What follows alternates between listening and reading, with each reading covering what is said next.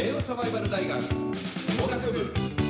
H です。リシです。よろしくお願いいたしよろしくお願いますします。この番組は令和サバイバル大学と言いましてですね、令和サバイバル時代をどのようにしてもがいていくかという実際のもがく部の生徒おじさん2人がもがいていく姿をですね、皆さんに定点観測していただく番組なんですけれどもはい。海外不動産投資、お。ご興味ございます？ないです。ない、うん。なるほど結構ね、うん。いろいろ聞くと あのー裏裏で聞くとやっぱり今の投資家の人たちってやっぱりいろいろリスク分散を考えて、うん。投資先をいろいろ変えてると、はい。でそういった意味で言うと、まあ、あなたはどちらかというと、まあ、はい。現実主義というか、うん。割とまあね、まあ、主に UFO キャッチャーを まあまあまあそれはちょさておき、うん。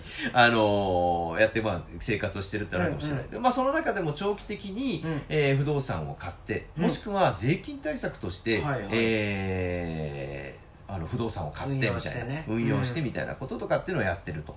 いう中で、結構最近そういうのを詳しくあの勉強し始めてる。その時に出会った本なんですけどお「えー失敗しない海外不動産投資」お富裕層がフィリピンに注目する理由という本が出まして、えー、風戸弘樹さんという方で PHP エディターズグループから出てる本なんですけれども、これを読んでいて、まあ、ちょっといろいろ勉強になったなと思ってね。でそもそもその、知らなかったんだけど、うん。お金持ちの人たちの中での税金対策つまり節税で、うん。アメリカの不動産を、うん。えー買ってはい。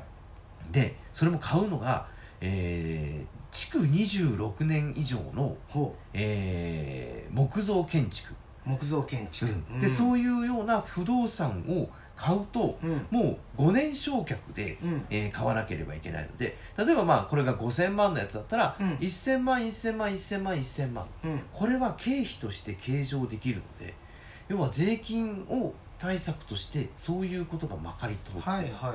でそれがどうやらもう、まあ、やあのやりすぎたのか、まあ、いろいろいろんな人に伝わっちゃって、うん。えーもうできませんよって今年からもうできませんよっていうのがあできなくなっちゃっちゃった、さあその次の世代の、えー不動産海外不動産っていう考え方は何なのかな、はい。で投資としてっていうところで考えたら、うんうん。まだまだこうアジア、うん。その中でもフィリピンっていうのがかなり注目されてますよとうんうん。いうような形で、でまあ簡単に言うと、うん。まあ、今人口の分布図、はい。えーそれから GDP はい。みたいなあと国の安全性、はい。まあ、もしくはその、えー今後のねこう、えー見込みみたいなこととかを考えた時に、どこがいいですかみたいなことからこうまず細かく書いたデータでね、はいはい。うん、あと為替リスクみたいなところもあって例えばずっとこう乱高下してたりとか、うん。ずーっとトルコなんかは落ち続けてたりするわけですよ。はいはい。2012年、えー、2013年ぐらいがピークになって大体、えー、1円あ1、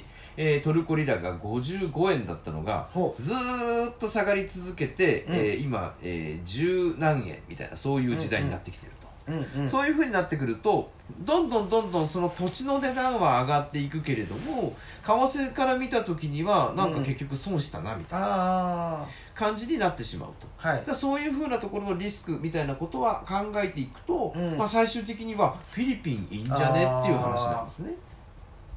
でフィリピン自体がうん。やっぱりこれから人口のピークを迎えると。うん。でも今1億人を突破しているので、まあ、うん今年来年ぐらいには、えーもしかするともう日本を抜いてえーまあ、アジアの中でもかなり大きい国になってくると。ね。でさらにはここからまだまだ増えていってまだ25歳ぐらいだったかな、い。平均年齢が。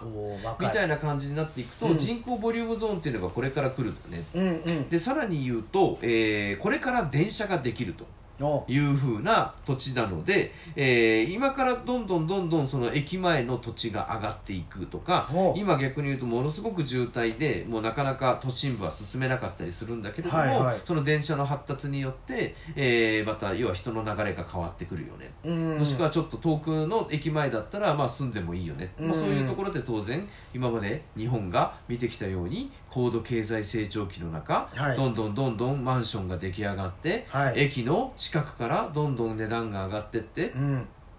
普通に考えたら上がるに決まってっしょみたいな。はあ。なるほどなるほどなるほどなとでさらに言うとあの基本日本っていうのは、うん。えーあの不動産を買うときには銀行に全部お金を借りて、えー不動産会社に全部一回お金を払った状態ででそこから銀行に関してローンを払い直していくっていうふうな形を取りますけれども、はいはい。えーフィリピンの物件に関しては、うん。プレビルドというやり方がなのでその実際に、えー6年5年後6年後に立ち上がりますうん。っていうところを見越して最初からね、えー、30%のお金を細かいお金で積み立てていきますとでプレビルド。だからもうすでに、えー、と大体一番初めはだから月、えー頭金10万円月5万円から始められるぐらいの。それぐらいの物件をはだから毎月毎月。で最終的に出来上がった時に残りの分を完済する。もしくはいははい。そこから、えーフィリピンの方でローンを組む、うん。みたいな形になるんですけどそこから今度逆に賃貸貸しができる、ん。でさらには、えーキャピタルゲイン、まあ、地価が上がっていくうんうんっていうことも期待できるよねと。うんうんいうふうに考えていった時にフィリピンのを考えたら、まあ、昔の日本を考えた時に高度経済成長が今から来るっていうふうに考えたら、うんまあ、基本的にはリスク少なめで、うんうん。えー投資価値があるものになっていくんじゃないんですか、うんうんうん。っていうふうな、えーざっくり言うとお話でございました、はいはい。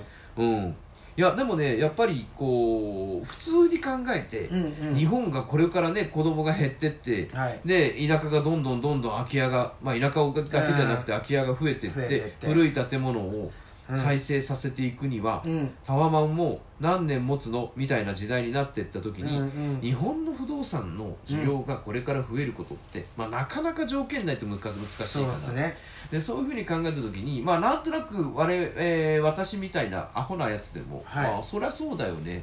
理論的に分かるよ。駅が今からできるんだからここの地価上がるよねみたいな、うんうん。普通に今までなんかこう日本の高度経済成長をたどっていくんであれば、うん。そうなるであろうなっていうふうなことを可能性として感じたのではいはい。買おうかななんて。お。ちょっと思ったりしたい。おっと。なんかちょっと顔色が伺ってみたらちょっとすげえあー。すげえ驚いた顔したんでいやー一旦楽しみ失です。ね礼します楽しみです